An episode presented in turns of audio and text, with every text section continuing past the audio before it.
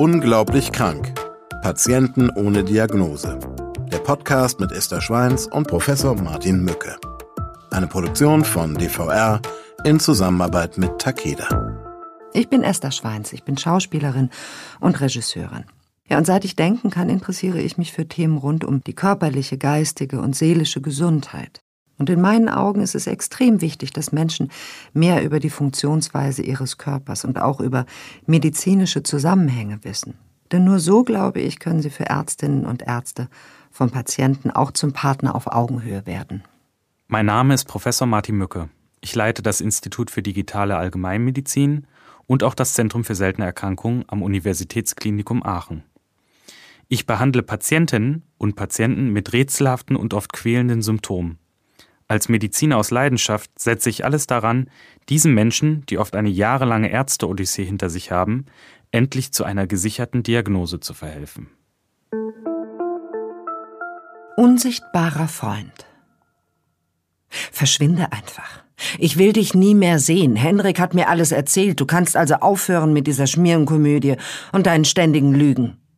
Jasper springt auf, reißt dabei beinahe den kleinen Bistrotisch, auf dem zwei Gläser Champagner stehen, um und verlässt das romantische belgische Bistro im Kölner Szeneviertel mit lauten Türknallen. Lilly, mit der er heute eigentlich ihren gemeinsamen Jahrestag feiern wollte, sitzt da wie ein begossener Pudel und versucht den peinlichen Abgang ihres Freundes mit einem gekünstelten Lächeln und einem angedeuteten Schulterzucken zu überspielen. Nur eine Minute später bringt der charmante Kellner Vince der jungen Medizinstudentin ihren Lieblingslongdrink und schaut sie aufmunternd an. Hey, wenn ein exzentrischer Videokünstler den Bogen überspannt, dann lass es mich wissen. Ich trinke nämlich gerne mit dir Champagner. Danke, aber das war gerade wirklich etwas zu viel Drama selbst für Jasper, oder? Nun ist es Vince, der seine beiden Stammgäste schon länger kennt, der mit den Achseln zuckt und Lilly ein mysteriöses Lächeln schenkt. Als Lilly eine Stunde später in die gemeinsame Altbauwohnung zurückkehrt, die das junge Paar bewohnt, findet sie Jasper auf dem Bett.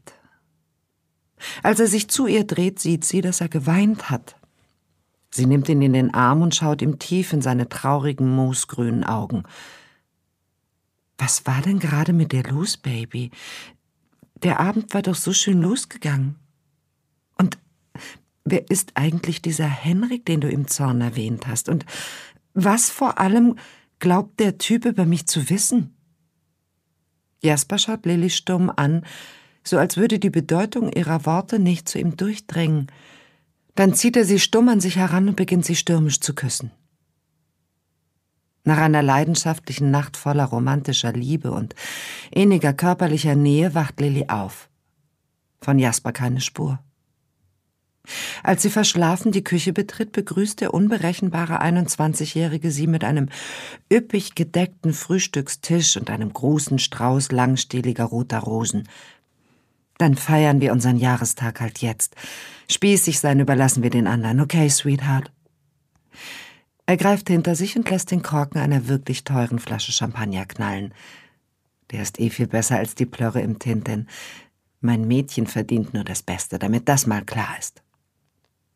Glücklich, aber auch etwas mitgenommen von der emotionalen Achterbahnfahrt der letzten Nacht, beschließt Lilly heute keine weiteren Fragen nach dem rätselhaften Henrik oder den irritierenden Stimmungsschwankungen ihres auch im sonstigen Leben recht exzentrischen Freundes zu stellen. Sein eifersüchtiger Wutausbruch stellt jedoch den neuesten Höhepunkt einer Reihe selbst für Jasper bizarrer Verhaltensweisen dar – Lili nimmt sich fest vor, ihren impulsiven Partner zur Rede zu stellen. Bald. Bis hierhin, hallo, ich grüße dich, mein zumeist ausgeglichen, ausbalanciert wirkenden, lieben Freund, Professor Dr. Martin Möcke. Schön, hallo Esther, das äh, ist ja schön, dass du es so sagst, aber ich bin auch manchmal impulsiv. habe ich bemerkt, reduziert impulsiv möchte ich sagen, ähm, und möglicherweise tobt ja auch in deinem Innern ein wilder Sturm. Genau. Das mag sein. Und dann da implodiere mir, ich irgendwann. Das möchte ich nicht.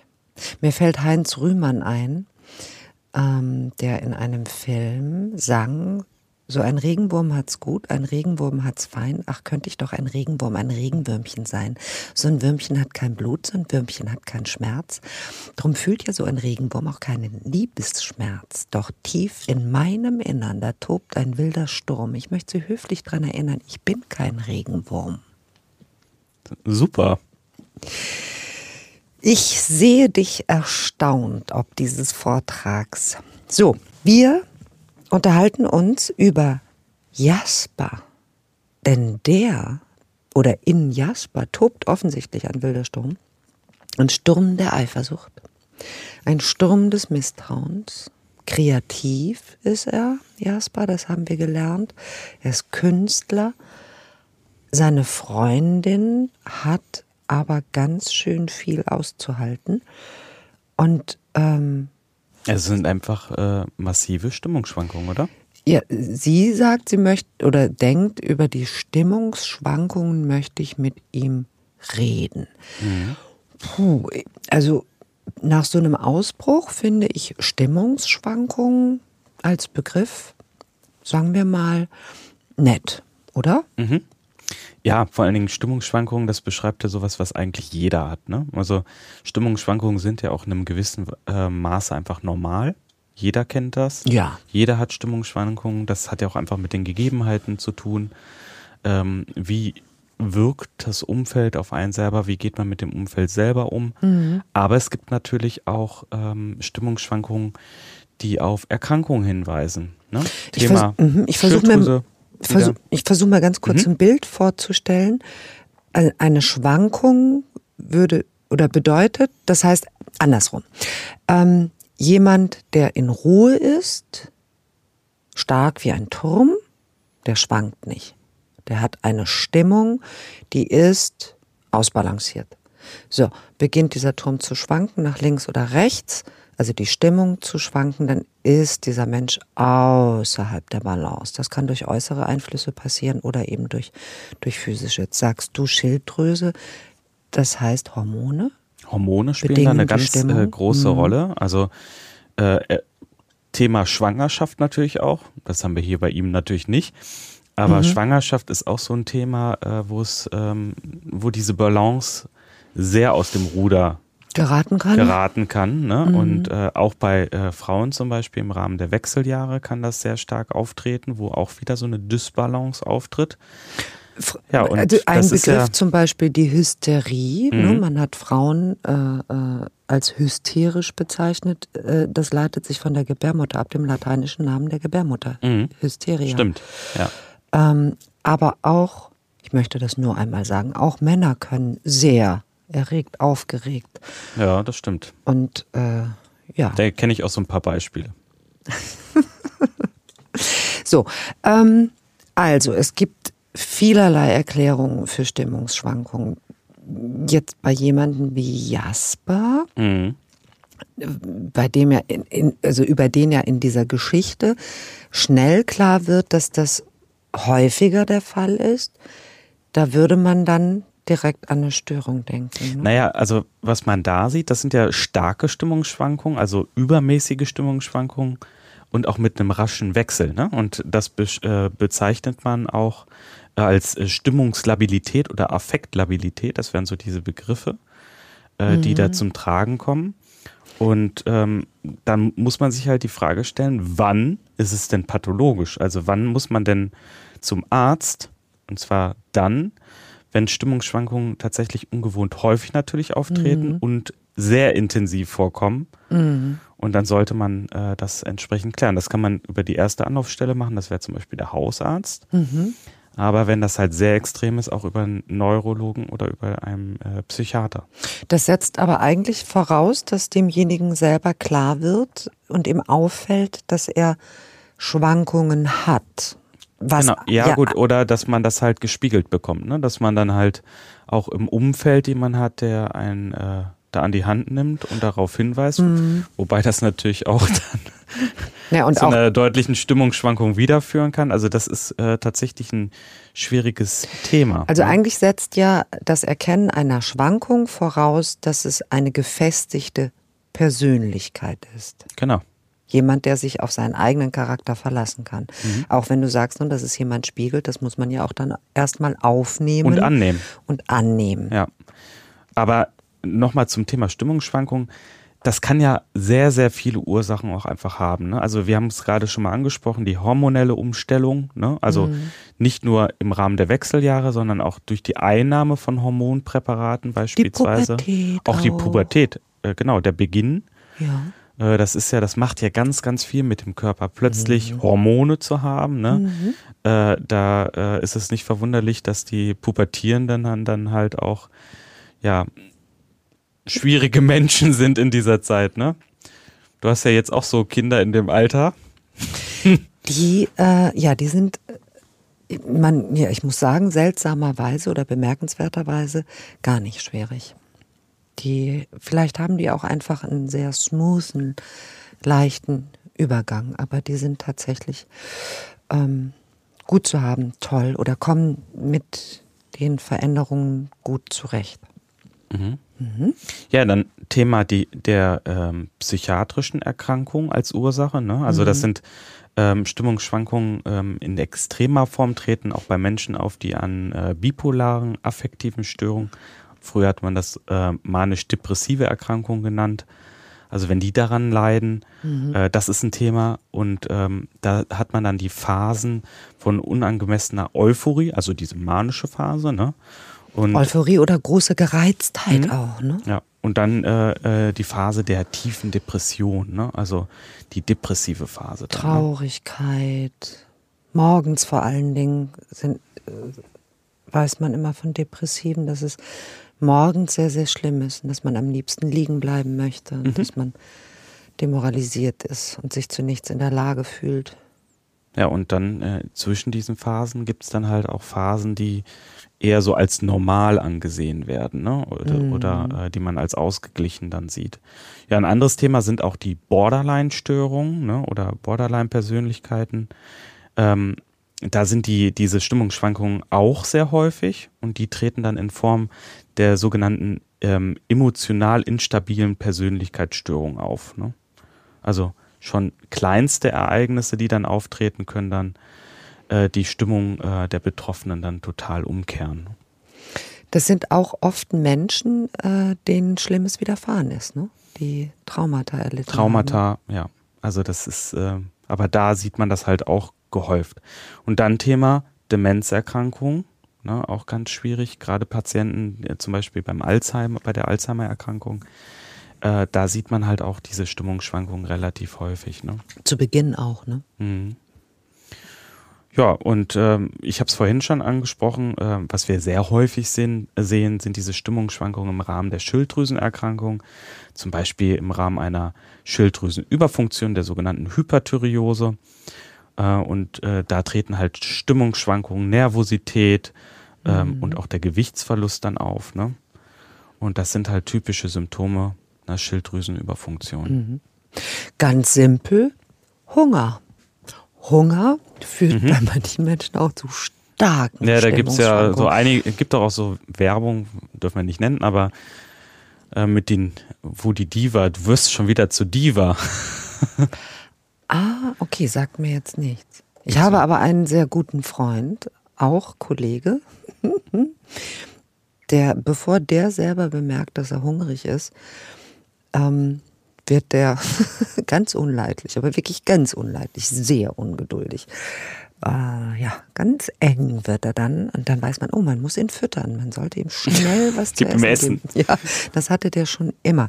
Ja. Das heißt, der hat ein, ähm, ja, da reagiert der Zuckerspiegel. Naja, und ähm, dann gibt es halt diese Bereiche, die man vielleicht auch nochmal ansprechen sollte. Das sind halt die, wirklich die schlimmen Erkrankungen, auch im Rahmen von Tumorerkrankungen. Da kommt es zum Beispiel im Rahmen des Tumors im Gehirn beispielsweise mhm. äh, zu einem starken Druck im Schädelinneren. Mhm. Ne, und das mhm. kann dann auch äh, tatsächlich die Gemütslage verändern. Und ja, wie geht man da vor? Mhm. Erstmal äh, den Arzt aufsuchen, man muss dann halt auch gucken, dass man dann halt Fachärzte dann konsultiert und das dann halt auch ähm, dann mit denen bespricht. Ne? Also wie häufig sind die Stimmungsschwankungen, ja. sind dann so Fragen, wie ausgeprägt sind die Stimmungsschwankungen, gibt es bestimmte Auslöser vielleicht für diese Stimmungsschwankungen? Mhm. Und gibt es auch andere Symptome, die da vielleicht in dem Rahmen auftreten? Also so können Stimmungsschwankungen äh, äh, Hinweisgeber auf eine ernsthafte zugrunde liegende Erkrankung sein. Genau. Und eben nicht, das ist so, ne, weil ich, ich höre dir jetzt die ganze Zeit zu und höre manchmal, ich höre dann so Stimmen, die sagen, also sag mal, das ist einfach ein schlechter Charakter oder das ist ein wahnsinnig undisziplinierter Mensch und also ne, wie kann man denn so sein?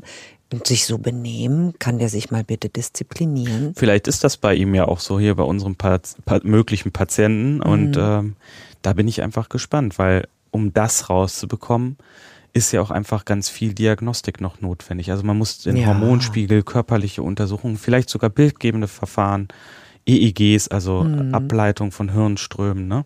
Das wären halt noch Themen, die jetzt wir vielleicht auch im Verlauf der nächsten, des nächsten Aktes, nenne ich es mal, hören werden. Ich bin total gespannt.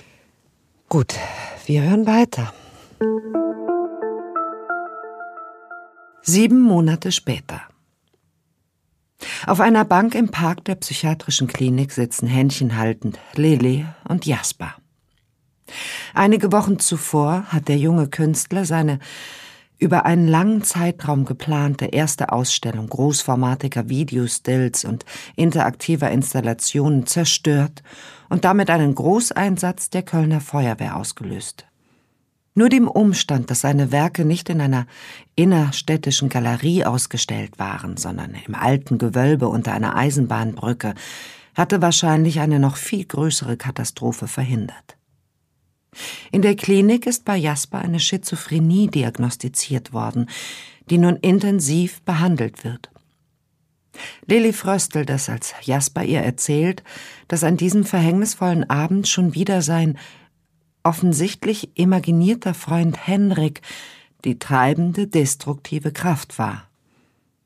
An diesem Nachmittag im Mai war Lillys Vorstellung von einer Liebe, die auch stürmische Zeiten durchsteht, ebenso stark wie naiv. Noch ein paar Mal hatte sie Jasper besucht. Zwei Monate hatten sie es dann noch versucht, doch die Unbeschwertheit war verflogen. Stattdessen beschlich sie immer mehr das Gefühl, ausweglos gefangen zu sein. Verantwortlich für einen Mann, der seinen Mut und seine ansteckende Lebensfreude verloren hatte. Eine Lebensfreude, in die sie sich beim ersten Aufeinandertreffen sofort verliebt hatte. Nun klammerte er sich wie ein Ertrinkender an sie, und um sich selbst zu retten, musste sie gehen. Und das tat sie dann auch. Sie hatte ihn dann noch einmal aus der Ferne gesehen, und dann war er auf einmal wie vom Erdboden verschluckt gewesen, was Lilly in einer recht kleinen Großstadt wie Köln sehr ungewöhnlich fand. Und obwohl sie öfters an ihn dachte, besorgt wie eine Schwester, nicht sehnsüchtig wie eine Geliebte, blieb er verschwunden. Monate gingen ins Land, dann Jahre, und die Erinnerung an diese Phase ihres Lebens verblasste bis auf die schönen Momente, die wie in der kuratierten Fotorückschau eines Smartphones von Zeit zu Zeit vor ihrem geistigen Auge auftauchten.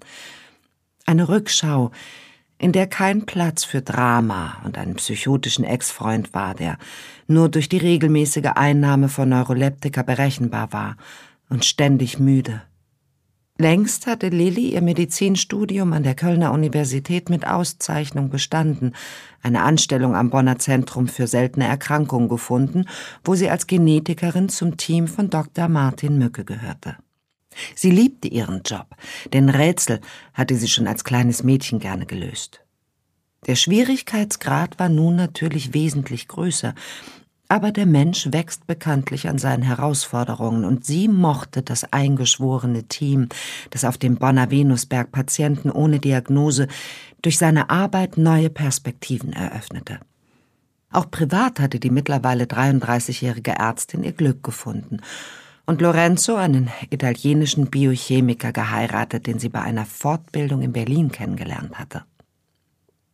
Nach einer jahrelangen Fernbeziehung zwischen Köln und Berlin hatten sie den großen Schritt gewagt und Lorenzo war von der Spree in ihre Eigentumswohnung am Rhein gezogen. Zuvor hatten sie in einer fast zu kitschigen Zeremonie im sizilianischen Taormina geheiratet und diesen Schritt bis heute nicht bereut. Lorenzo, dem die Arbeit im Labor schon lange keinen Spaß mehr machte, hatte als Quereinsteiger eine Anstellung als Redakteur für ein Medizin-Online-Magazin, das sich an Forschende und Mediziner wandte, gefunden und blühte in seinem neuen Job auf wie ein sizilianischer Mandelbaum im Frühling. Das Leben, ja sogar die Ehe mit diesem Mann war leicht und geprägt von gegenseitigem Respekt, Abenteuerlust und der Freude am Genuss. Doch an all das dachte Lilly nicht, als sie an einem frühen, nebligen Novembermorgen ein Gespenst begegnete. Es war nasskalt und viel zu ungemütlich, um mit dem Fahrrad zum Kölner Hauptbahnhof zu radeln, wie sie es sonst tat. Als sie auf der Rolltreppe zum U-Bahnsteig stand, fiel ihr ein Mann auf. Er trug einen olivgrünen Anorak und eine gelbe Wollmütze mit zwei sehr speziellen Aufnähern. Eine Mütze, die es nur einmal gab, weil Lilly sie vor fast 15 Jahren für ihren damaligen Liebsten gestrickt und mit Patches seiner Lieblingsbands verziert hatte. Dieser Anblick machte sie schlagartig wacher als ein doppelter Espresso aus Lorenzos luxuriöser Kaffeemaschine, die sein ganzer Stolz war. Lillys Synapsen rasten wie durch einen Zeittunnel und sie spürte ihr Herz schlagen, vor Aufregung und Vorfreude, aber auch vor Furcht. Sie blieb auf Abstand zu dem Mann, der mit an Sicherheit grenzender Wahrscheinlichkeit Jasper war. Der gute alte Verrückte und seit über zehn Jahren verschwundene Jasper. Als der Mann mit der grob gestrickten gelben Mütze das Ende der Rolltreppe erreicht hatte und den Bahnsteig betrat, bemerkte sie mit den Augen einer Analytikerin, dass sich zu seinem psychischen Leiden augenscheinlich ein körperliches hinzugesellt hatte. Sie tippte auf eine Spastik, die bereits zu einer durch Verkrampfung ausgelösten Steifheit seines rechten Beines geführt zu haben schien. Die Textzeile eines alten Rod Stewart Songs schoss ihr in den Sinn. Some guys have all the luck, some guys have all the pain. Sie musste an ihre gemeinsame Zeit und an Lorenzo denken und spürte, wie sich ihre Augenwinkel mit Tränen der Wehmut und des Mitgefühls füllten. Jasper. Der humpelnde Mann hielt inne und wandte sich ihr langsam zu. Nun sah sie, wie auch bei ihm die Tränen begannen zu fließen. Lilly. Seine Stimme klang verwaschen und sie bemerkte, dass es ihm schwer fiel zu schlucken. Lilly öffnete die Arme und Jasper stolperte unsicher wie ein Kind, das gerade begonnen hatte zu laufen, in ihre Umarmung. Lass uns frühstücken, ja? Ich rufe nur kurz bei der Arbeit an und sage Bescheid, dass ich mir den Vormittag freinehmen muss. An diesem Vormittag und beim zweiten denkwürdigen Frühstück ihrer gemeinsamen Geschichte flossen viele Tränen. Jasper hatte es nicht geschafft, ins Leben zurückzukehren, das er so geliebt hatte, nun lebte er in einer Wohngruppe für psychisch kranke Männer und arbeitete halbtags im Lager eines karitativen Second-Hand-Shops ganz in der Nähe der U-Bahn-Station, in der sie sich nach all den Jahren wiedergefunden hatten. Hast du eine Familie? Nein, aber einen Mann. Er ist Italiener und du würdest ihn mögen. Kann ich mir nicht denken, erwiderte Jasper, und es gelang ihm fast ein ironisches Lächeln aufzusetzen. Ich habe übrigens mein Studium durchgezogen. Du musst mich jetzt Frau Doktor nennen. Wow, das ist großartig, Mensch, Lilly. Ich freue mich so, dass du deinen Weg gegangen bist. Also, Jasper, reden wir Tacheles. Ich bin jetzt deine Ärztin, okay? Und ich sage dir, dass dein Bein, deine Schluckbeschwerden und deine verwaschene Aussprache nichts mit deinen Tabletten zu tun haben. Da steckt mehr dahinter. Und ich möchte dir helfen, weil ich dich mag und weil es mir leid tut, was dir damals geschehen ist und dass ich nicht die Kraft hatte, dir beizustehen. Aber das hast du doch. Soll ich dir ein Geheimnis verraten? Ohne dich wäre ich heute gar nicht mehr hier. Lilly greift nach seiner Hand und drückt sie. So schwach fühlt sie sich an und kalt. Pass auf, Jasper. Ich gebe dir jetzt meine Visitenkarte und du versprichst mir, dass du mich heute Nachmittag in der Bonner Uniklinik anrufst, okay? sagt Lilly in einem Ton, der keinen Widerspruch duldet. Glaub mir, wenn du nicht anrufst, finde ich dich dieses Mal und du wirst dir wünschen, niemals mit dieser Mütze auf dem Kopf die Rolltreppe betreten zu haben. Ich rufe an, versprochen. nuschelt Jasper und steckt die Karte in die Seitentasche seines Anoraks. Dann steht er umständlich auf, umarmt Lilly und verlässt hinkend das plüschig-kitschige Kölner Traditionscafé.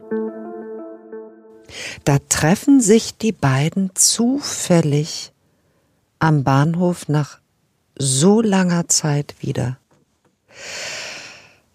Puh. Lilly ist selber jetzt Ärztin geworden und erkennt sofort, dass mit Jasper sehr viel mehr nicht stimmt, als sie damals, als sie damals puh, gedacht hat. Ähm, worüber wollen wir sprechen? Über die Schluckbeschwerden, die Jasper mhm. hat, Martin? Also Schluckstörungen, das ist ja wirklich auch ein sehr relevantes ähm, Symptom, muss man sagen. Und also etwas, also, worüber wir eigentlich, ähnlich wie das Atmen, ne, weil es ja von selber passiert, über das Schlucken denken wir wenig nach, bis ja, ist, wir damit Probleme haben. Ja, es ist halt die lebenserhaltende Funktion überhaupt. Ne? Also einer der äh, lebenserhaltenden Funktionen. Ne? Mhm. Äh, wenn du nicht schlucken kannst, äh, besteht einfach die Gefahr des Verdurstens, des Verhungerns. Ja, und ich, denk, ja, ich denke alleine schon, wenn wir unseren Speichel nicht schlucken können, was auch, puh. Naja, das, das wird dann wirklich relevant, ähm, gerade zum Beispiel bei den, auch bei den Tumorerkrankungen, äh, mm. Kehlkopftumoren ähm, oder mm. Speiseröhrentumoren, ne? Also alles, was dann mm. so auf die, auf die äh, Speiseröhre draufdrückt, mm. ähm, das ist schon eine Nummer, ja. Und ähm, dann das Ausspucken immer nur. Mhm. Ähm, teilweise ist ja dann die Ernährung auch nur noch über Magensonden möglich, möglich, über eine Sonde mhm. möglich. Und ähm, ja, zum Beispiel in der Palliativmedizin, der Geschmack bleibt ja. Das äh, kann man sich mhm. vielleicht gar nicht vorstellen, dass man dann äh, diesen, diesen, ähm, dieses Genießen, äh, man isst und spuckt es aus. Und man kriegt parallel zum Beispiel ähm, alles über die Sonde, um einfach dieses, diesen Geschmack noch beizubehalten. Mm. Also es gibt da halt die verschiedensten Möglichkeiten. Mhm. Und ähm, das ist halt, äh, also die, die Schluckstörung oder Dysphagie, das kann man ja auch nochmal vielleicht erklären. Ja. Also wann spricht man von einer Schluckstörung? Also das ist eine Störung des Schluckens oder des Schluckaktes oder der Passage von äh, fester oder flüssiger Nahrung im Mund zum Magen. Ne? Das heißt, dass noch der Schluck, Schluckreflex im Rachenraum funktioniert, dann aber nicht mehr weiter über die Speiseröhre weiter vollzogen wird? Zum Beispiel, aber auch der Schluckreflex. Es kann ja auch sein, dass der Schluck, Schluckreflex Ganz fehlt. Dann wäre es ja mhm. auch eine, äh, eine Schluckstörung. Mhm. Und ähm, dann kann man ja vielleicht auch nochmal darüber sprechen, oder hast du dir mal Gedanken gemacht, was gibt es eigentlich für Schluckphasen? die erste Schluckphase im oberen, hinteren Rachenraum, oder? Ja, das also ist diese, die, das nennt man präorale Phase. Also das ist quasi die Vorbereitung auf die Nahrungsaufnahme. Also das zum Beispiel Aufsetzen in äh, aufrechte Sitzposition, die vermehrte Speichelproduktion gehört mhm. dazu. Ne? Die Zunge drückt sich an den hinteren oberen Gaumen. Ja, das kommt dann. Dann, aber äh, zum, zum, Beispiel auch dieses Auslösen von Hunger und Durstgefühl, das ist auch zum Beispiel äh, eine Phase, die gehört dazu. Also überhaupt erstmal Hunger und Durstgefühl zu entwickeln. Das ist halt auch ein Teil, der noch da mit einbezogen wird. Und dann, das, das was heißt, du jetzt. Das Schlucken oder der Schluckreflex, also Speichelansammlung, gehört dazu, dass ich überhaupt erst Hunger empfinde? Also, also noch lange bevor die, mein Magen krummelt? Genau, wir reden mhm. ja jetzt über die gesamten Schluckphase. Ja, ja. Ne? Da gehört erstmal dieser Gedanke an Hunger, dieses, äh, dieses Hungergefühl dazu und dann äh, halt die gesamte Akt, äh, die Vorbereitung auf die Nahrungsaufnahme. Ne? Mhm, mh. Ja, und dann das, was du gerade schon angesprochen hast, die orale Vorbereitungsphase. Das ist quasi die Aufnahme von Speise in den Mund, also dass man es kaut, dass das zu einem Speisebrei wird, ne? Also mhm. das, dieser ganze Kauakt, ne? Und dann die orale Transportphase. Das ist dann der Transport der Nahrung aus der Mundhöhle dann in den Rachen. Und von da geht es dann in die sogenannte pharyngeale Phase. Und das ist dann der Transport durch den Rachen. Das mhm. ist sehr plastisch, ne, wenn man das dann so sagt. Und es gibt ja einmal willentlich, also es gibt erstmal das Reflex, reflexhafte Schlucken. Ne? Mhm. Und es gibt ein willentliches Schlucken. Wenn ich aber erstmal etwas in der Speiseröhre habe, kann ich eigentlich ja nicht mehr willentlich darauf einwirken, dass es sich bewegt. Was passiert da? Das sind Muskelbewegungen? Das ist dann ja, äh, das ist ja schon der nächste Schritt, ne? Das ist dann diese äh, ösophageale ähm, Phase, also wo das Ganze dann schon im, in, in der Speiseröhre mhm. drin ist.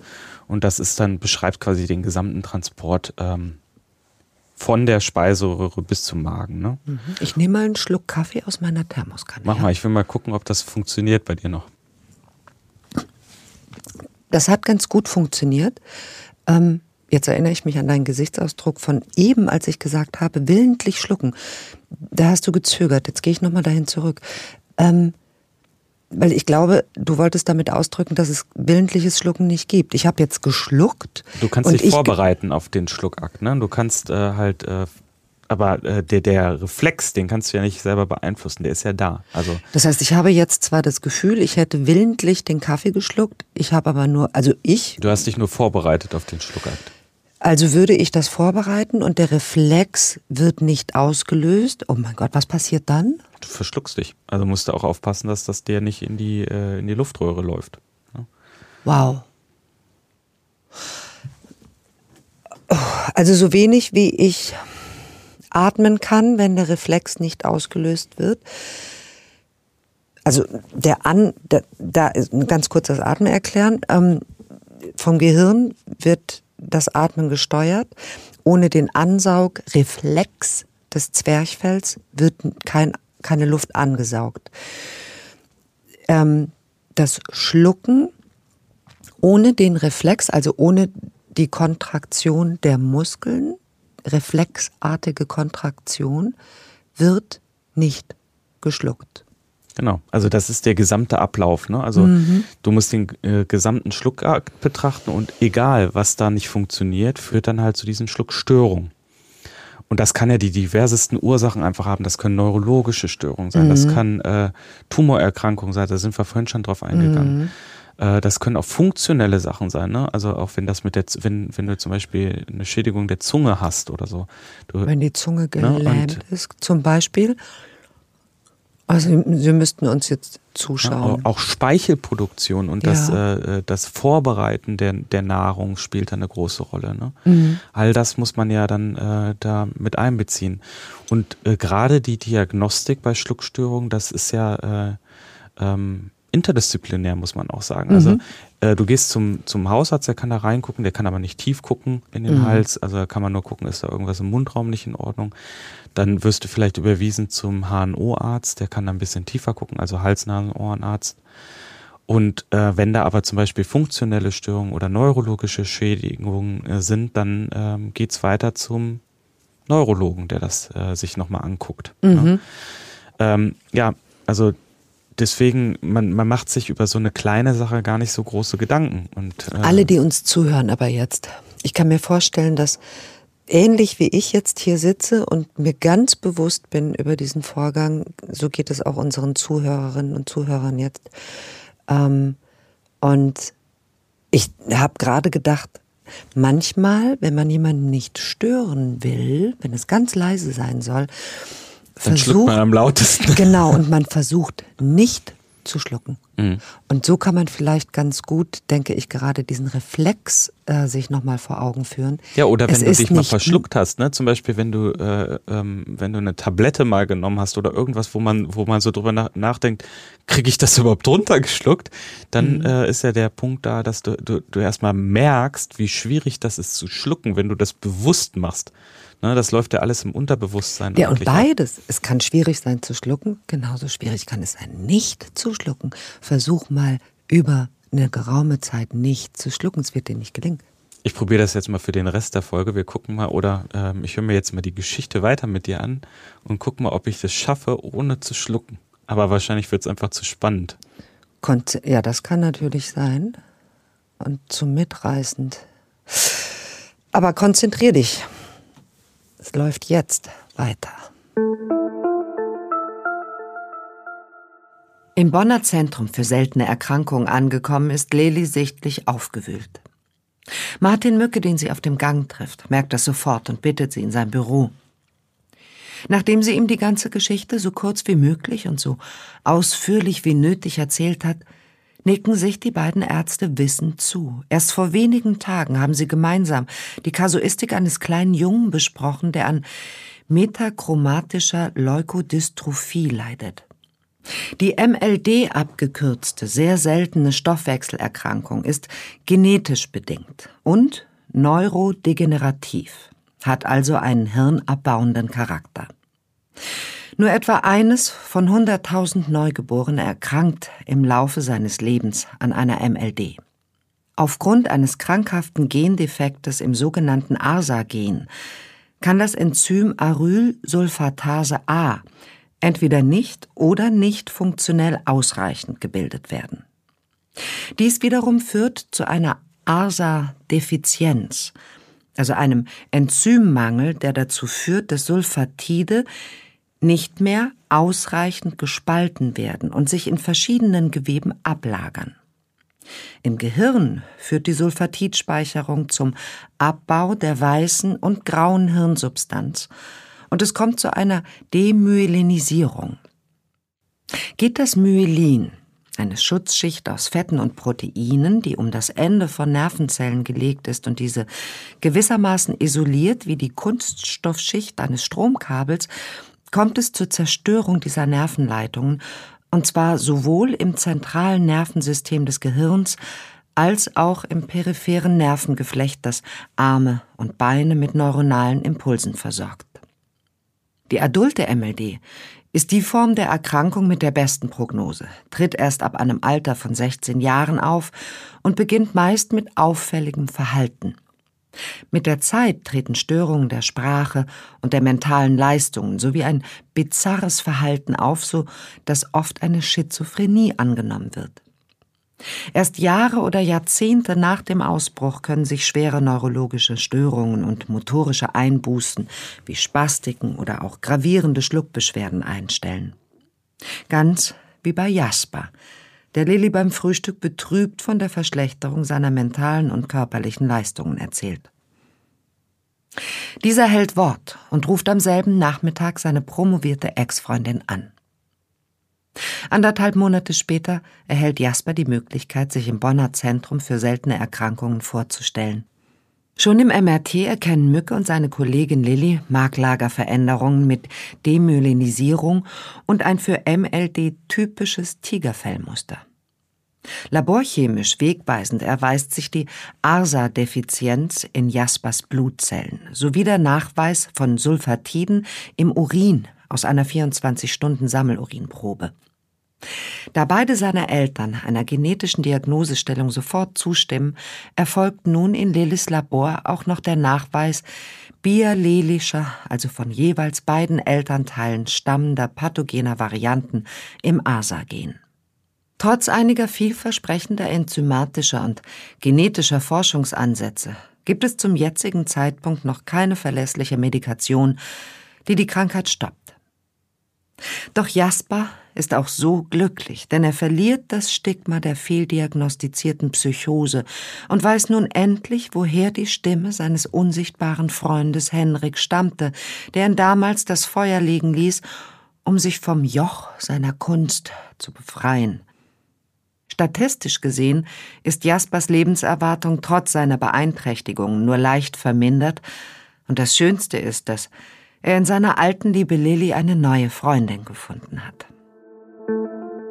So, Martin, die Geschichte von Jasper ist eine der Geschichten, die, ähm, ja, die uns wie zurücklässt. Ähm, mich mit der großen Frage, oder ich, ich sage es nochmal ganz kurz, metachromatische Leukodystrophie mhm. ist die Erkrankung, die Jasper hat. Ich frage mich, wie viele Menschen ohne Diagnose, auch ohne sich jemals auf die Suche nach der Diagnose, nach einer so seltenen Erkrankung gemacht zu haben oder fehldiagnostiziert, ein Leben am Rande oder möglicherweise vollkommen außerhalb der Gesellschaft ähm, sozial nicht akzeptiert führen. Ja. Denn ich kann mir vorstellen, wir haben zu Beginn der Geschichte über Stimmungsschwankungen gesprochen, die ein weites, weites Feld einnehmen. Ähm, und alle Erkrankungen, über die du gesprochen hast, die Stimmungsschwankungen auslösen können, könnten, so verstehe ich es jetzt, als Grund fungieren für die Symptomatik von Jasper. Und mhm. dazu führen, dass jemand nicht in der Lage ist, ja, überhaupt ein Leben zu führen mit Beziehungen ja. und ja. ja. Also das ist wirklich tatsächlich ein großes Problem. Also ähm, hier die metachromatische Leukodystrophie, die gehört ja äh, tatsächlich zu den seltenen äh, genetisch bedingten Stoffwechselerkrankungen und das ist ja nur eine von ganz von vielen, vielen äh, sogenannten neurodegenerativen Erkrankungen. Ja, mhm. ja, und das ist tatsächlich äh, ähm, ein ganz großes Problem. Und ähm, bei vielen ähm, Erkrankungen guckt man gar nicht, nicht so nach und äh, macht eine genetische Diagnostik und kommt der Sache dann auf die Spur. Ne? Also das sind ja auch Patienten, wo man dann sagt, das ist eine hochpsychiatrische Erkrankung. Ja. Ne? Und äh, ähm, ja, vielleicht hat man früher sogar gesagt, das ist ein Patient, der wird weggeschlossen und gut ist, ne? Ganz bestimmt also, sogar. Ähm, und da ist man ja heutzutage, Gott sei Dank, muss man sagen, viel weiter, weil auch in der Psychiatrie, also äh, die Psychiatrie beschäftigt sich auch mittlerweile sehr, sehr viel mit der genetischen Diagnostik. Ist das so? Ist das so, mhm. dass jemand, der solche Züge äh, äh hat oder eben ähm, Symptomatik eine aufweist. Symptomatik mhm. aufweist der Schizophrenie, die ja auch falsch ähm, eingeschätzt wird, heute immer noch. Ja, ja, also man geht Schaut ja davon aus, dass es dann nach? so eine äh, äh, dissoziative Störung, also dass ähm, man auch eine Persönlichkeitsstörung entsprechend aufweist. Ja. Das ist ja gar nicht so richtig. Also man muss sagen, äh, das sind Patienten, die halt ähm, auch aufgrund der Erkrankung dann zu Halluzinationen neigen ne? Mhm. und ähm, die, das, das kann ja auch verschiedene ähm, Aspekte dann aufweisen und verschiedene äh, Ausprägungen aufweisen. Ne? Mhm. Und äh, äh, da Aber da, was ich meine Frage ist, geht da jemand hin und äh, prüft Genetik? Tatsächlich äh, mittlerweile ja. Also ja. man man guckt schon äh, sich die Erkrankung an und wenn die halt nicht in, äh, ich sag jetzt mal in eine Schublade passen, bei erfahrenen Psychiatern, mhm. dann guckt man da mittlerweile auch schon genetisch richtig nach. Und äh, da gibt es ganz große Forschungsprojekte in dieser Richtung, mhm. ähm, wo halt auch ganz neue Erkrankungen ähm, teilweise beschrieben werden und Aber aufgedeckt trotzdem werden. Ne? Muss so jemand wie Jasper eigentlich Glück haben, oder? Dass er hatte er in dem Fall, in dem ja, Fall, ja, aber wenn du dir überlegst, wie viel Zeit da vergangen ist, ne? Mhm. Also es gibt ja gerade bei der metachromatischen Leukodystrophie gibt es ja ähm, auch verschiedene Lebensabschnitte ähm, oder wo sich die Erkrankung einteilen lässt. Also wir haben, haben ja die juvenile Form, ähm, wir haben eine äh, spätinfantile Verlaufsform, ähm, ja, und dann haben wir halt auch diese adulte Form, also im Erwachsenenalter, die dann auftritt, mhm. ne? die so ab dem Alter von 16 Jahren auftritt. Und, und ähm, aber tatsächlich auch über das ganze Leben auftreten mhm. kann und sich dann halt erst manifestieren, also erstmalig auftreten kann. Ne? Und verstehe ich es richtig, dass die adulte Form ähm, sozusagen eine abgeschwächte Form ist im Gegensatz zu juvenilen? Ja, das dann, muss man tatsächlich ja? sagen. Die juvenile Form ist ähm, sehr schlimm. Ja. Mhm. Und äh, kann auch zum, oder führt sehr häufig auch zum Tod. Ne? Mhm. Ne? Und ähm, bei der adulten Form ist es tatsächlich so, dass ähm, da halt diese, vor allen Dingen diese psychiatrischen Symptome, Depression, Schizophrenie, Persönlichkeitsstörung, also Wesensveränderungen dann auch auftreten. Ja. Und ähm, ja, auch bei dieser Form gehören natürlich auch die schweren motorischen, ähm, ja, wie soll man sagen, äh, motorischen Einbußen ähm, und schwere neurologischen Störungen wie die Spastik. Ne? Mhm. Das hatten wir ja noch gar nicht behandelt so richtig. Nee. Aber auch die Schluckstörungen, die mhm. wir ja mhm. vorhin besprochen haben. Die jetzt ähm, aber zum Beispiel, ich komme wieder mhm. darauf zurück, ähm, in Jaspers Fall, der fehldiagnostiziert ist und Medikamente einnimmt, äh, der führt diese, äh, diese Symptome auf die Medikamenteneinnahme mhm. zurück. Ja. Ist aber ja leider nicht so. Das wäre ja eine Sache, der hättest du die Medikamente abgesetzt Ja, wenn dann, es so gewesen wenn wäre. Wenn es so ja. gewesen wäre, ne? Und dann ähm, hätte sich das hoffentlich schnell erholt. Aber hier ist es tatsächlich so, die schreitet ja voran. Mhm. Aber äh, der Vorteil bei der adulten MLD ist, dass die halt, ähm, ja, die Lebenserwartung beträgt hier mehrere Jahrzehnte und ähm, ja, ist nur zum Teil ver vermindert. Und bei der juvenilen oder ähm, äh, spätinfantilen Verlaufsform zum Beispiel, da ist es äh, so, die äh, die Patienten erreichen halt kein hohes Alter. Also die werden vier bis zehn Jahre alt, ne? Mhm. Und die mhm. versterben da im Durchschnitt mit einem Alter von vier bis zehn Jahren.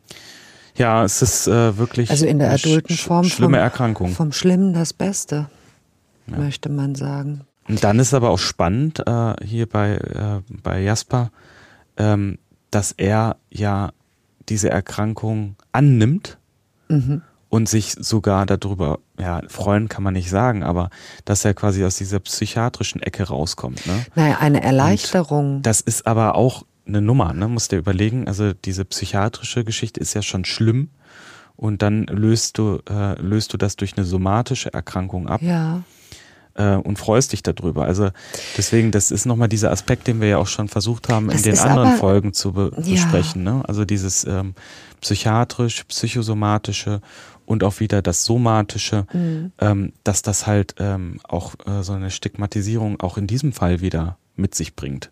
Dieser Mann hat ja, oder junge Mann früher, hat ja so viel an Stigmatisierung oder äh, an, an, an Abgrenzung erlebt. Ja, das ist auch nochmal ein Thema für sich. Und natürlich auch äh, ein, dass der sich selber nicht trauen konnte, sich nicht verstehen konnte, seine eigenen Handlungen nicht nachvollziehen konnte.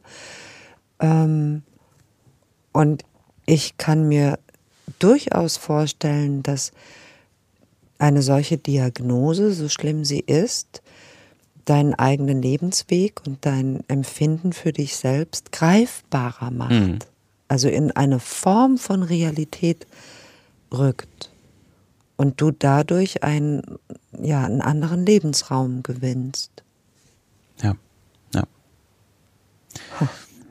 Also er hat tatsächlich ja Glück gehabt, ähm, dass er dann ähm, über seine Ex-Freundin, mhm.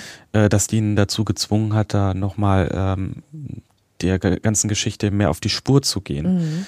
Und heutzutage ist ja die Diagnostik wirklich äh, sehr gut. Wir haben ja die Möglichkeit äh, der genetischen Diagnostik. Wir haben eine ausgefeilte Labordiagnostik mittlerweile, ähm, wo man dann halt auch diese Erkrankung ähm, sehr gut detektieren kann oder ähm, diagnostizieren kann. Und äh, hier liegt ja tatsächlich ein äh, ganz spezifischer Gendefekt vor. Und durch diesen Gendefekt, wir haben ja schon häufiger mal über diese Enzym Enzymgeschichten ähm, gesprochen, mhm. führt wieder zu einem Enzymmangel und dadurch äh, kommt es dann halt auch ähm, nicht zu einem Abbau eines bestimmten Stoffs, der dann dazu führt, dass dann die, ähm, ja, die Nervenfasern aufgelöst werden. Man muss sich das so vorstellen wie ein Kabel, das ist ja diese Myelinschicht, mhm. die, so äh, die, die ja. Nerven ja auch isoliert, mhm. ja, so ein Isolierband quasi. Und äh, das äh, löst sich auf. Es kommt zu einer Demyelinisierung, also einer Auflösung und dadurch ja. halt diese Nervenschädigung und Woran die Symptome, sofort, die dann ja. auftreten im weiteren Woran ich sofort denken musste, als ich es äh, als gelesen habe, unser geflügeltes Wort, da lagen die Nerven blank. Hm.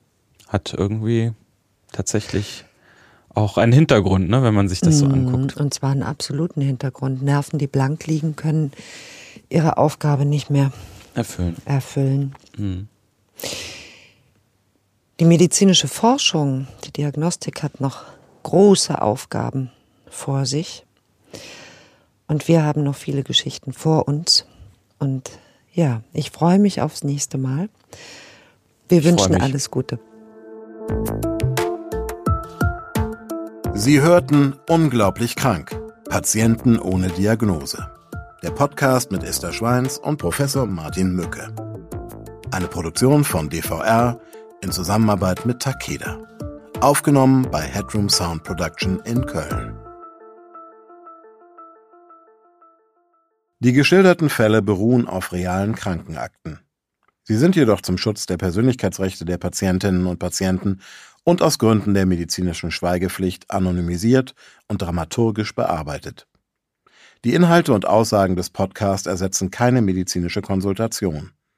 Sollten Sie geschilderte Symptome bei sich oder anderen wiedererkennen oder gesundheitliche Beschwerden haben, wenden Sie sich umgehend an eine Ärztin, einen Arzt oder in akuten Fällen an die Notaufnahme eines Krankenhauses.